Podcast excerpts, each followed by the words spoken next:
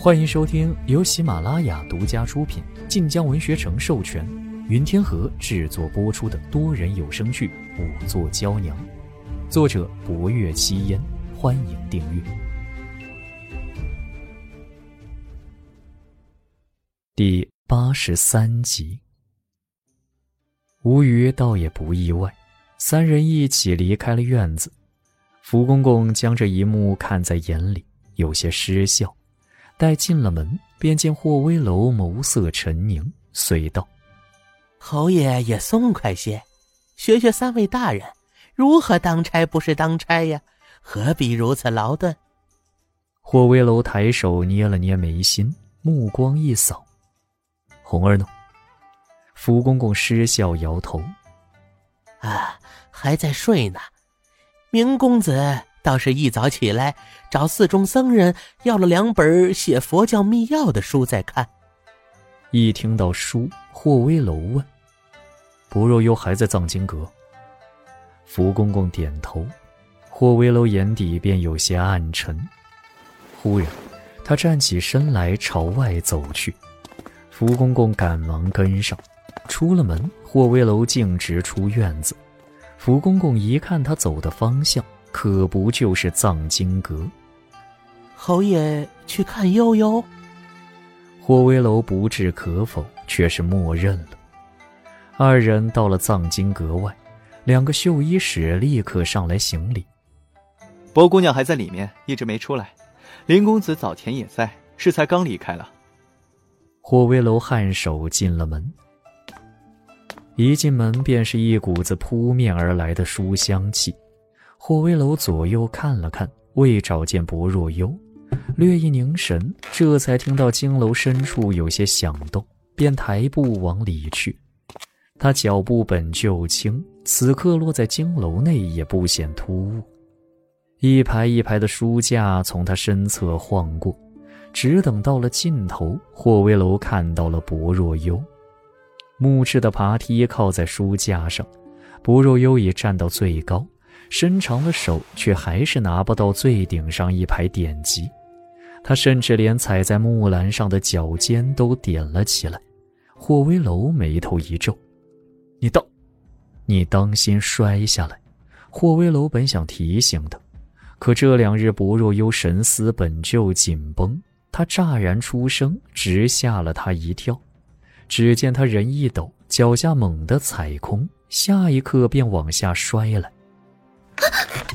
薄若幽吓得惊呼一声，人仰着摔下，木梯也被他蹬倒，哐当声中，一只手臂却揽了上来。下一刻，他落入了一个宽厚怀抱之中。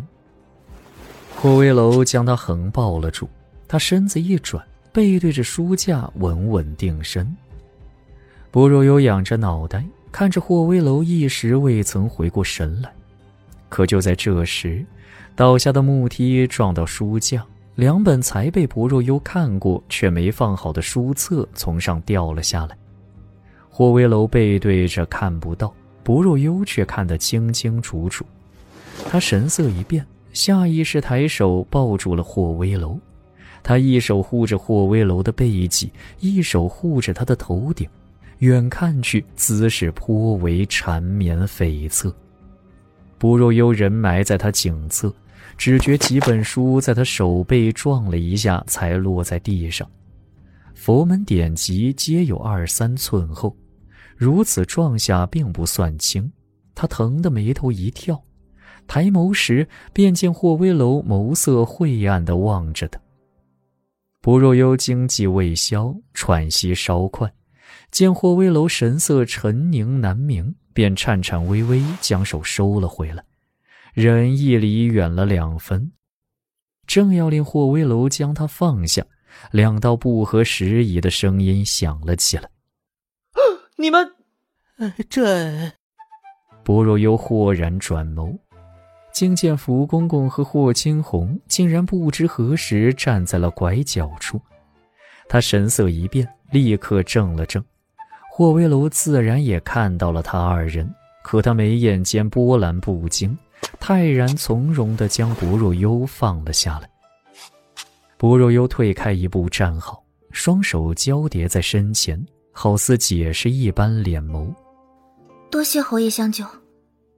木梯倒地，书册凌乱，倒也不难想象，福公公和霍青红却莫名觉得有些不太对劲，而霍威楼却看到薄若幽落在身前的手，他肌肤细腻如瓷，一双手掌心虽有些粗糙，可手背上却一丝瑕疵都无，因此核桃大小的红肿就显得格外触目惊心。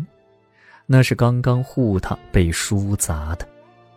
霍威楼觉得难以置信，是才刚受了惊吓的薄若幽，竟有那个心思去护他那一下。书册虽重，可砸在他身上又如何？他武昭侯又何时需女子相护？胡公公上前来将木梯扶起来。哎呦，怎么弄的？悠悠没事吧？薄若幽下意识将发疼的手背拢去了袖子里。没事。霍威楼又看见了，他逆着薄若幽，一时没说话。霍青红捡起地上的书，好好厚的书啊！听说你从昨天看到今天，你在找什么呀？找关于寺内秘宝的记载。霍青红看了看这冷清的藏经楼，尤其此处靠后。更是有些阴森森的。嚯，你也太有毅力了！我在此处绝对待不了一炷香的功夫。不若幽不知如何应答，只好老实道：“民女愚笨，想不出别的法子。”你这般用功，可是会有什么奖赏吗？薄若幽顿了顿，眼下民女只想把差事办好。霍威楼深深看了他一眼。可找到什么了？薄若幽这才抬起头来，拧着眉头答话：“暂未找到和案子有关的线索，不过也有些奇怪。寺内地宫内所供奉秘宝皆是佛门圣物，可佛塔、灵帐这些皆有记载，偏偏供奉佛陀舍利的五重宝函找不出。侯爷当还记得地宫后室之中有一三重宝函，民女适才已查到。”此三重宝函之内，供奉着前朝一位高僧圆寂后的舍利子，共有三枚。第一重宝函为我们看到的铁质塔状匣，第二重是药石果，第三重乃是胡门座玉冠。民女找到的典籍对此物都有详细记载，出处、构造皆写得十分清楚，却偏偏没有最宝贵的五重宝函的记录。若这五重宝函亦有记载。民女怀疑，其上必定记载着铜匣之上的方形锁的构造和钥匙形制，可民女找遍了也未找到，如今只剩下最上一排佛典未看过。不若幽看着最上面一排佛典，眼底颇寄希望。霍威楼将木梯扶正，往上站了一阶，便伸手拿到了最上一排的佛典。不若幽在下面接着，只需粗略一翻。便知几本佛典并没有他要找的，待将数十本翻完，仍无所获。不若幽苦着脸，难道宝含宝贵，寺里将记载的典籍毁了，或者放去了其他地方？霍威楼将他手上书册接过，一边放回书架，一边道：“藏经楼本就是佛门重地，放去其他地方的可能性不大。”或者，是被有心之人拿走了。舍利子被盗，铜匣之上未有任何损坏痕迹，盗窃者多是以钥匙打开。既然佛典之内有可能记载着铜匣钥匙形制，那要偷舍利子的人自然会对不起眼的佛典下手。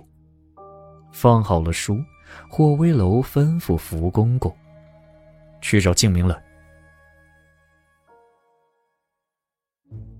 本集结束啦，喜欢就点亮右下方的小心心吧。